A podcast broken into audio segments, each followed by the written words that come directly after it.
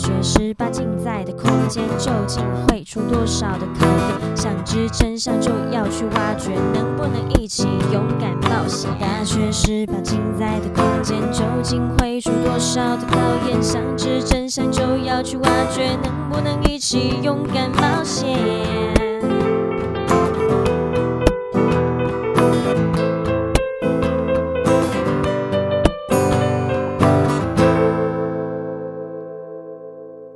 然后我们是中台科大大学十八进，我是主持人邵海瑜小海。生活啊，处处有美感，有的美呢是世界上的自然产物，例如说花朵或是晚霞；而有些美，则是出自设计师的手。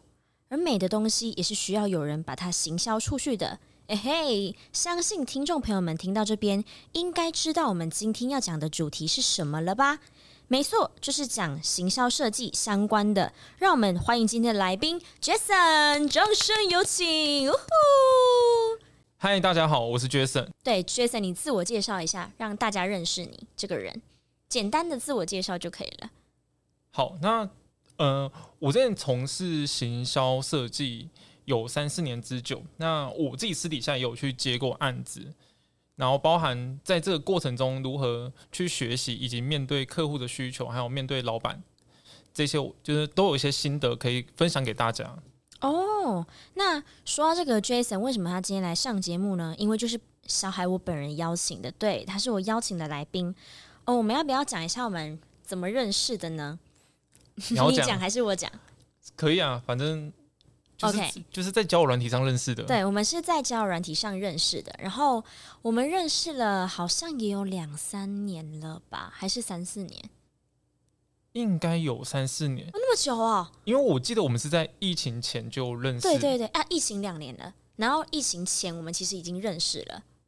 疫情疫情算三年哦，今年是第三年，二零二零。哦，对，那是开始的时候嘛。对，那时候是疫情开始，然后我们在之前就。就已经认识，而且我们之前在认识的那时候，我就有想采访你了哦，所以我们可能认识的时间蛮久，真的应该不止四年。对，就是其实我跟 Jason 虽然是在这个交友软体上认识的，但其实我们真的认识时间蛮久，而且呃，殊不知这为什么今天要讲这个设计行销的主题，是因为其实我跟 Jason 已经大概认啊、呃，大概合作了，我数数一下哦，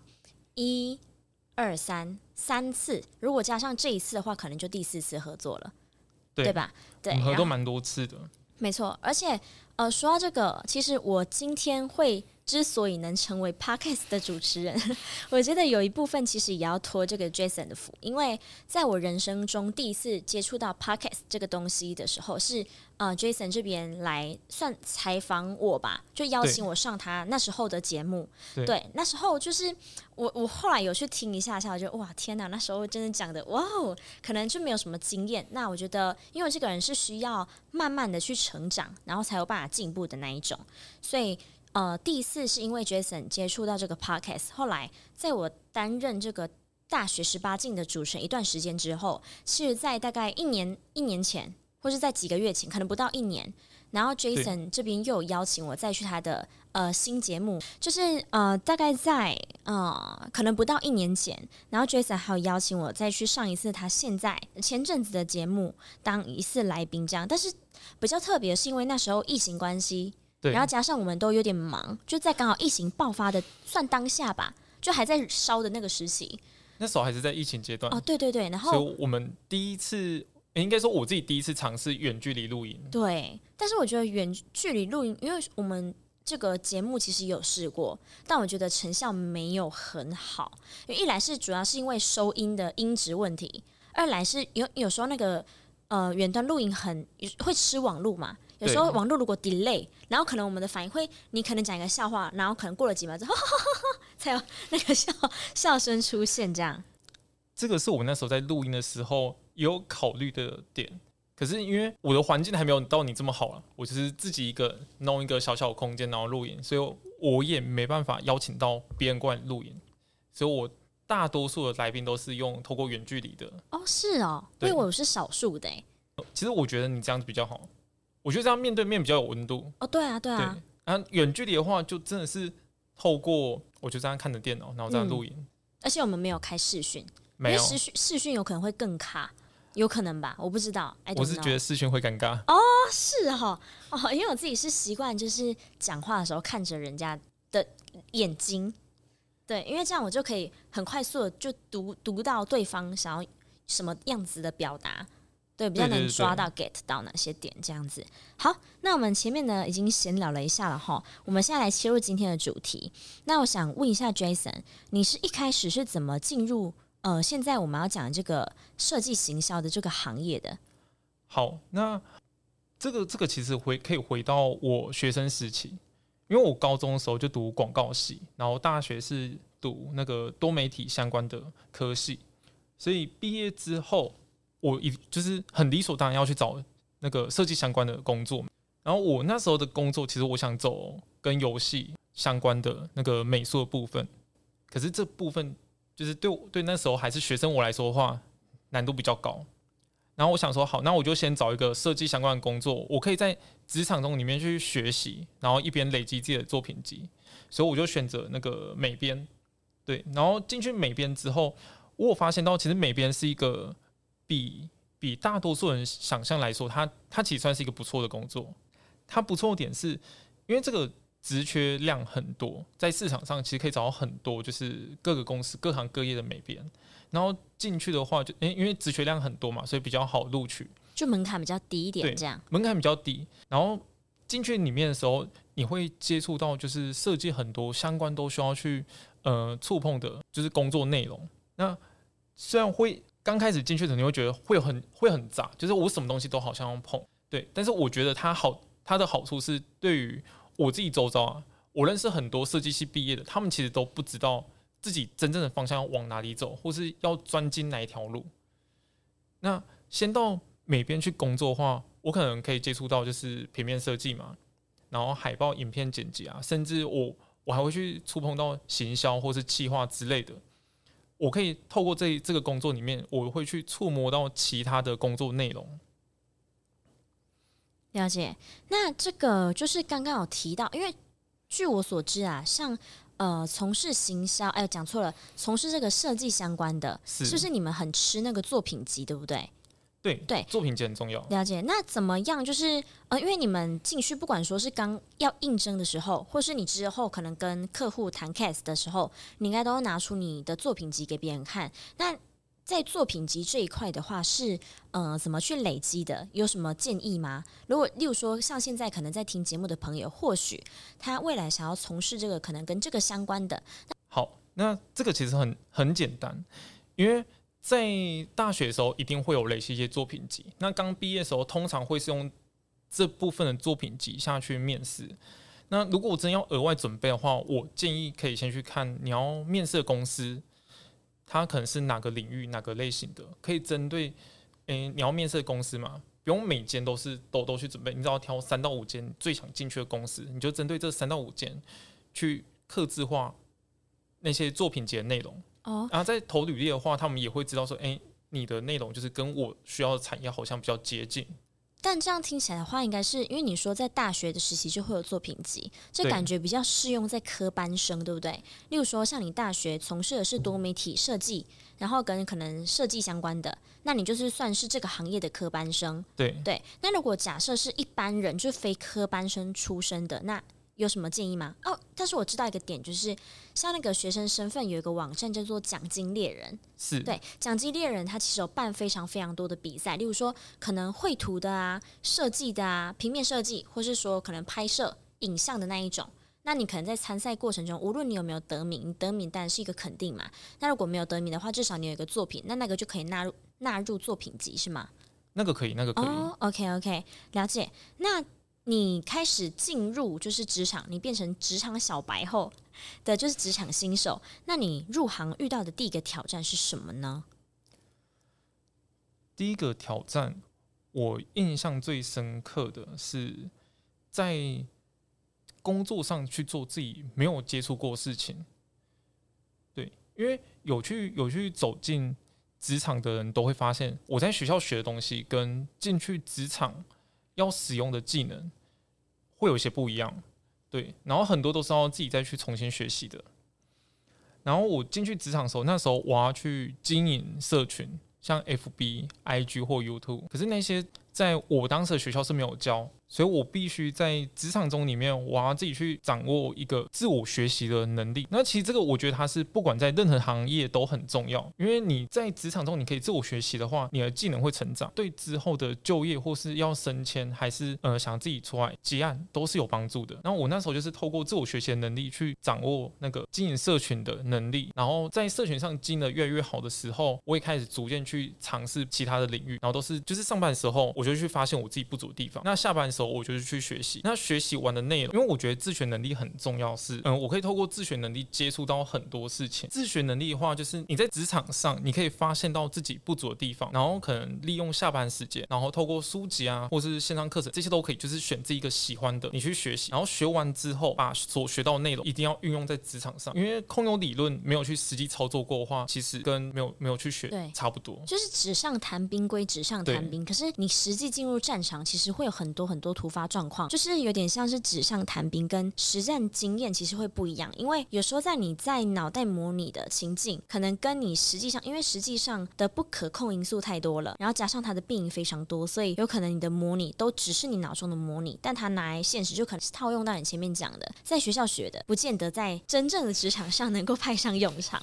，right？OK，。好，那从这个的话，就是当你开始啊，呃，已经熟悉了职场之后，那这个设计开始让你最头痛。的地方是什么呢？设计上最头痛的，我觉得有好几点可以讲。嗯，对，第一点就是今天在设计这个东西，像我第二份工作是做平面设计，然后我们是要去接客户的案子进来设计。那那个时候我们是需要去发想内容，然后去找素材，或是自己去制造，就是制作那些素材，然后把它结合在一起。而我们设计出来的东西，我们可能自己很满意，然后我们会交给资深的设计师把关嘛，因为还是新人，哎，把关都 OK 了。给老板的时候，老板开始有些建议，然后我们就照老板的方式改。改完之后，发现客户那边比较喜欢当初版本，但不喜欢老板改后版本，这就是很尴尬的地方。但是，嗯、呃。因为我自己是后面，我后面才可以体悟到，就是其实我们在设计公司的时候。我们真正的对象其实是老板，嗯，对，这个是很现实的问题。我认为最理想状态就是等等自己的经验累积到一定程度的时候，最理想状态就是我今天设计出来的内容是老板可以接受，然后消费者也会喜欢的，或是客户也会喜欢，那在这才是最好的作品。对，可是实际上设计就是一个很主观的东西，所以在设计上的时候一定很容易会被别人打枪，嗯，而且对方打枪的时候都会给一些很很尴尬，就是可能会觉得说，哎，我觉得这个作品太空了，好像。像嗯，再多一点东西，然后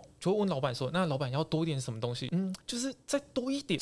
他就是只会给你个很模糊的那种，对，很模糊、很抽象，对，不然说，哎，那个这个字再往右上角偏一点点，嗯、然后实际上是偏很多点，没有，实际上他要看的时候，他其实要往右下角偏。哦，好，就是会跟原本的不太一样，就对了。对，其实我发现，因为其实我们呃。我我前阵子有一个来宾，也是讲行销设计相关的，只是我不知道那一集什么时候播，因为我们是预录嘛才会播。那我发现，加上我自己有认识那个平面设计师，我发现只要是设计师相关的，都会遇到一个问题，就是可能你有过很多草图的版本，然后可是客户客户就是喜欢最一开始第一个，他可一开始觉得那个那个不好，然后就说哦，我们可不可以再多一点选择？就坏话就说哎，哦，我还是不是喜欢原来版本？然后你就会就心里会很想干掉吧，就是哦，我花那么多时间在画。这些草图或者怎样怎样，那你跟我讲说我，我最喜欢的是一开始的。客户只会知道，呃，就他他们的眼中只会看到那张图，嗯、但不会知道这张图背后他我们花多少心血去制作，就是去设计这件事情。嗯嗯嗯，对，没错。那其实还有另外一点是那个印刷，嗯，只要只要走设计，不管是美编还是自己出去结案，都一定会遇到印刷。然后其实印刷它是一个博大精深的，我觉得是一个很大的，而且还有一点一些术语，对不对？就一开始平面设计可能它不会，就是它可能只是就是稍微涉猎一下，可是真正当你要印出一个成品的时候，其实在印刷跟那个你的设计之间，又会有一个就是可能一开始没有听过的术语，或是要知道的小美感。例如说要不要什么去去白边，因为我我之前有印过那个、嗯、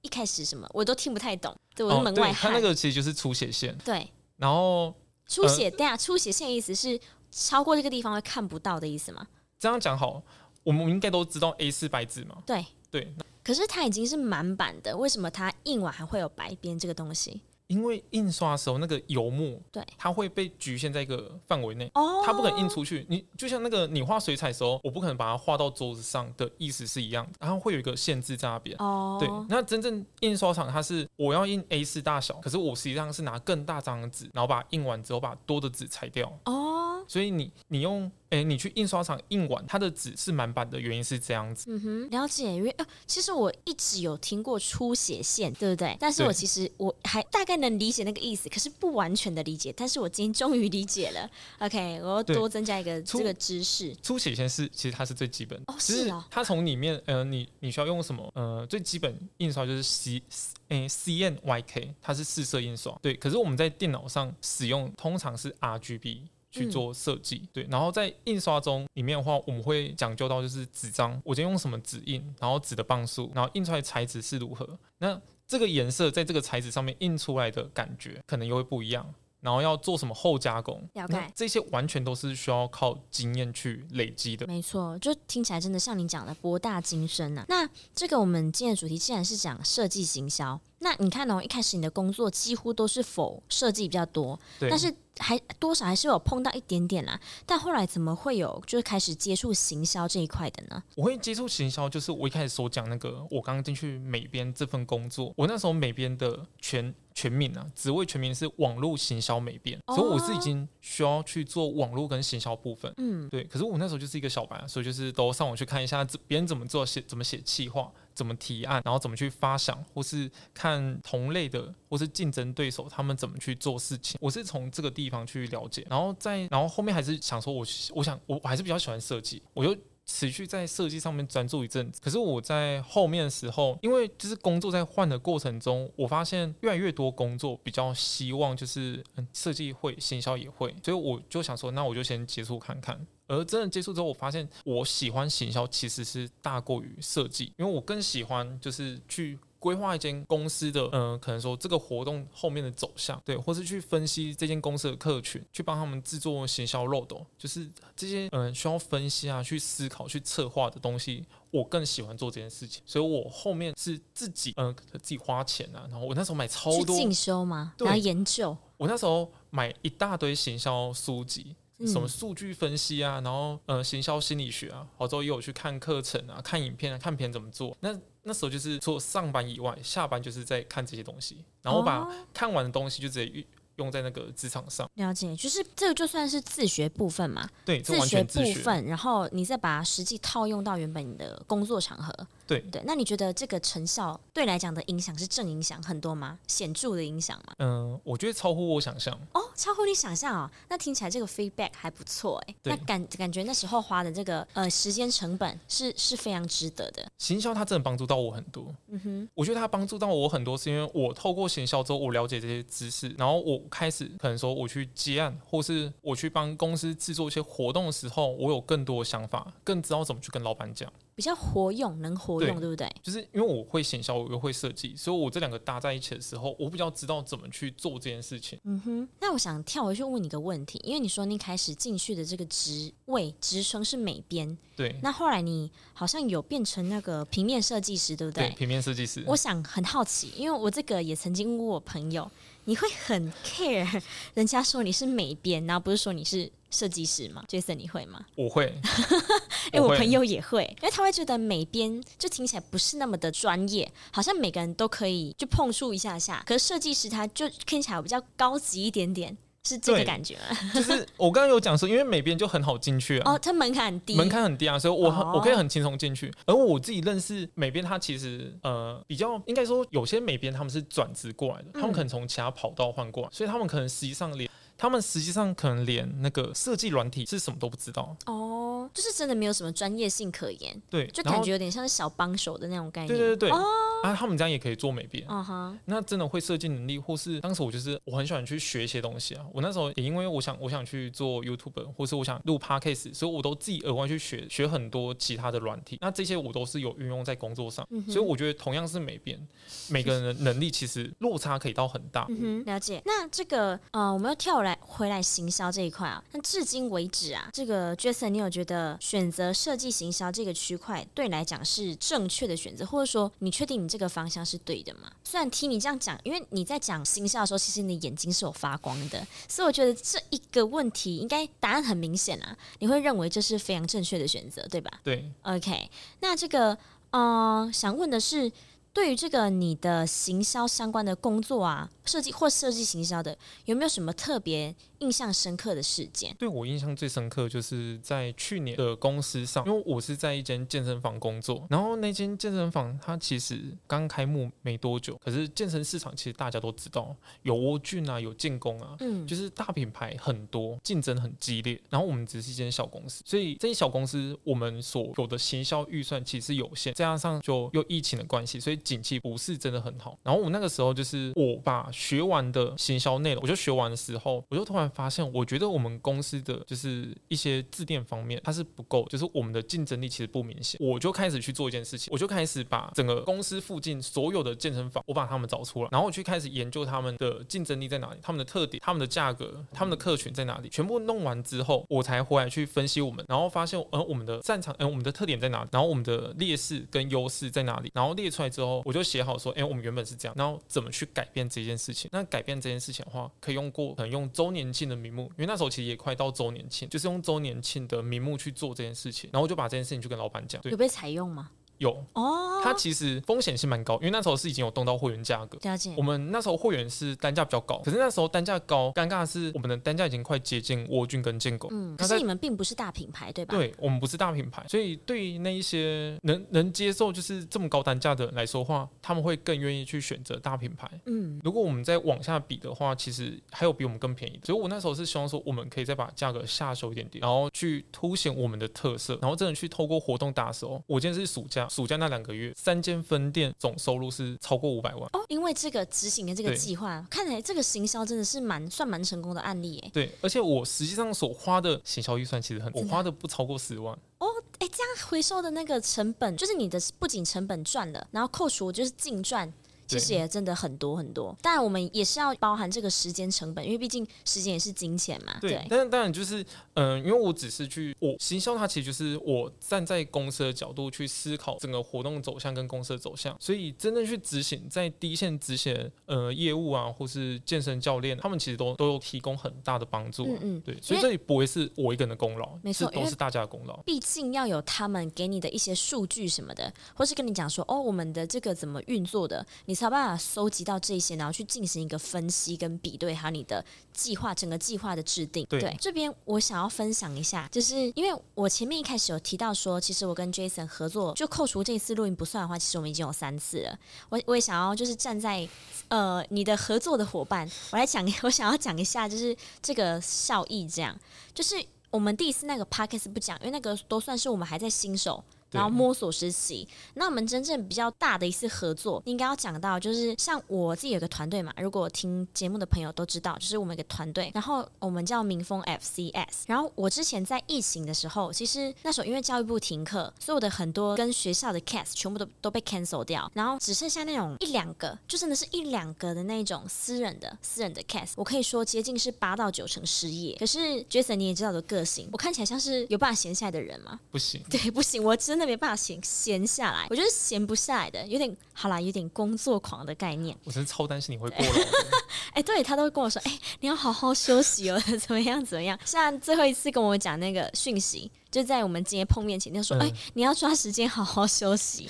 对，因为我好像你认识我以来，我一直都是在冲刺的状态。对对，然后反正那时候就因为疫情，想说天哪，我的我都已经接近八到九成失业，那我要做什么事情？我就想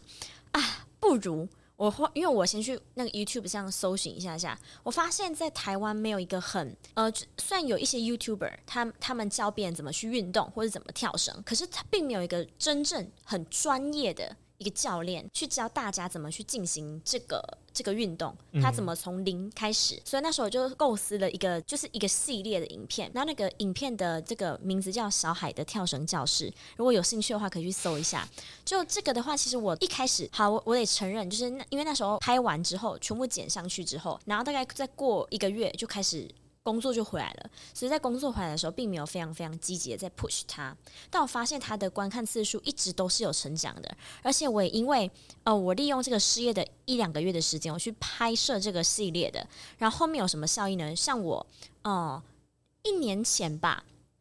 有一个那个他一个台湾的妈妈。诶，一个台湾的女生，她嫁到那个荷兰去，然后在荷兰那边定居。但因为疫情关系，她两年没有回台湾了，她就返台。她就在她那个荷兰那边，在 YouTube 上想说，在家闲闲也没事，她就搜一下那个居家运动的，然后就爬爬到我的影片。她她看了我整个系列的，然后觉得哇，我的教学模式很生动，是她很喜欢，所以她就那时候她还没回台湾，她就在瑞那个荷兰的时候，都一直想要讲瑞典，就荷兰的时候，她就先联络上我。然后我就问他说：“因为我都会也跟你一样会搜集一下下，就是他们是怎么知道我的。”然后后来他就说：“哦，是在那个 YouTube 上滑到你，滑到你说哇，哇天哪！因为他完全是真的跟我生活圈完全没有任何的重叠相关连接的人，但他就是在这样子茫茫的 YouTube 的的大大海中，然后滑到我的影片，然后所以他那一阵子回台湾的那个礼拜，他就来教我学跳绳。”对，这是第一个效益。虽然它不是那种非常立即可以可看性，因为我们都知道嘛，我们并不是什么大公司，我们并没有什么打广告的预算，所以我们真的就是有点像是土法炼钢的一种 push 方式。对，就就真它真的是很佛系的成长。然后第二个的话，就是我因为的确因为那个系列，真的非常感谢 Jason，呃，让我在大概这个系列完毕之后，有另外一家公司来找上我，又拍了。类似就是类似系列，但不同样的那个一系列的影片，大概六集吧，所以那个也算是我的短期内的额外一笔，算也没有到非常可观，但是就是有至少我去工作一两天，然后可以。那个拍片的那个 就价格嘛，那个金额嘛，我懂我懂，对对对对。然后我就觉得天哪，哎，原来我那些花当初花的那些时间什么都是值得的，因为那时候就是我们的合作模式算是互惠的方式，因为刚好 Jason 的朋友他需要一个比较不同样影片的作品集，对，所以拍摄是我在我自己的地方，就是呃拍摄是我负责的。然后教学内容什么脚本撰写啊，这些都是我负责。但就是可能在那个呃剪接这一块是 Jason 的朋友负责，还有 Jason 会稍微帮我看一下我的，例如一些文案呐、啊，或帮我写一些文案之类，这些都是对我来讲是很有帮助的。所以这是个这个算是我的很实际的一个分享。对，他刚才讲的是他公司，那我既然邀请他来了，对不对？我一定要讲一下这个实实质的回馈。你听听完了，因为这个这件事情我从来没有跟 Jason 讲过。对，你听完的感觉怎么样？所以我蛮开心，这件事情可以帮到你的。嗯哼，对。那如果说你接下来要用的话，我觉得你之前那些影片都录了。对对，你可以去抓出一些重点，弄成那个短影片，嗯，然后放在 IG 上面。哦，哎，这是一个方法，它是现在的趋势。对对对对，然后因为影片素材都已经剪好，所以你只要在可能额外就是去花一点时间把它弄成短影片，然后弄几支短影片，然后去放着。哎哎，这。其实这个我没有想过哎，但我觉得可以执行。如如果我这个暑假有时间的话，可以，因为现在说真的，就是现在你打广告的话，你的广告费没有高到一个程度的话，其实也很难看看到效应。对啊。那同样在就是我发贴文啊，或是发呃影片类型之类的话，因为目前 IG 跟 FB 都比较注重短影片，对，他们想跟抖音竞争，所以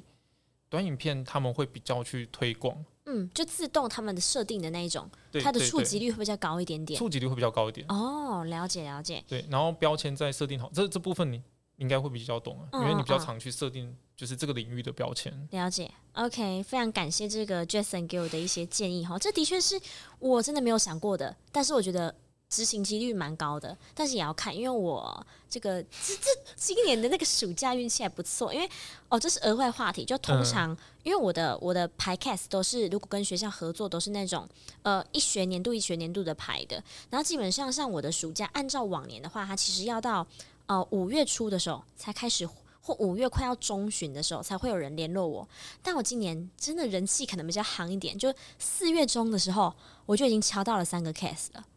在我的暑假，在 太这么快，对，真的。然后我四月底的时候快要满了，所以如果有多的时间的话，我觉得这个我非常愿意执行。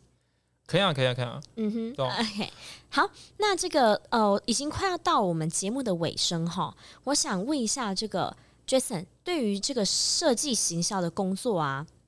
呃，应该是说有什么要给往后可能要从事这份工作相关相关工作的听众朋友们一些建议的呢？嗯，我必须讲一下我自己我自己觉得，因为像现在你有听到那个 ChatGPT 吧，就是现在 AI 是未来趋势，对，然后有很多人发现就是，哎，我用 AI 去生产文案啊，或者是去做一些图片，可能比较快，对，但是我相信这件事情它虽然对这个行业会有冲击，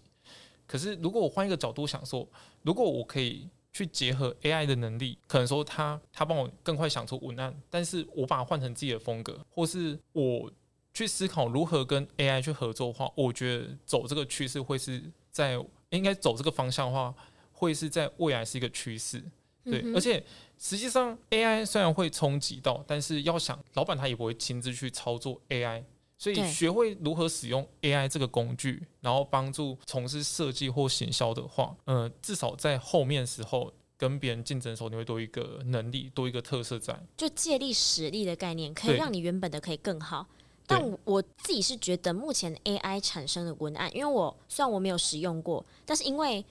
就是会。还是会有人会分享他使用心得。我有看过 AI 产生的文案，我觉得他目前还没办法做到一点，就是他没办法把文案写的，他可以写的吸引人，但他不能够目前还没办法写的很有温度。对，对，因为如果你是人真的亲自去写的文案，你会先了解那家公司的特色是什么，然后他怎么样去打到那个观众，就他的需求。对对对。可是 AI 这部分是暂时还没办法的，他只能给你一个看起来很完美的文字。对，所以这才是要要去做事情，就是我可以透过 AI 去产生可能十二十个很多不一样的想法，而这十二十个如何去让它赋予温度的话，就是呃，我觉得是可以去朝朝的方向。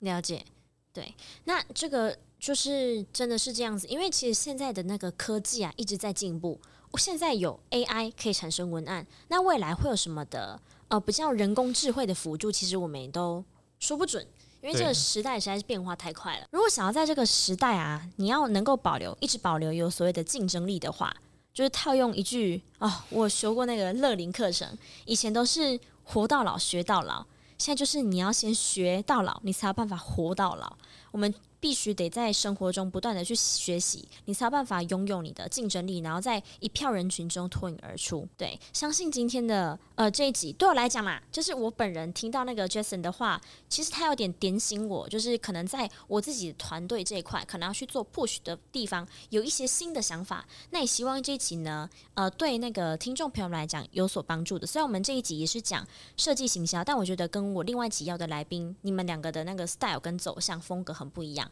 因为他的话比较否向呃实体的，就是线下的活动去举办，然后去整个规划统筹什么的。然后你的话比较像是那种推一个产品出去的那种感的那种感觉。OK，那非常高兴今天呢，Jason 来到我们的节目。好啦，那时间差不多，也准备要收摊上课喽。希望这一集呢能够给。大家就是让大家准备踏上设计行销之路的新人有所收获。最后别忘了记得到我们大学十八进的 Facebook 粉砖帮我们按赞，还有发了我们的 IG 哦。那我们就下次在中台科大相见喽，拜拜，拜拜，拜拜。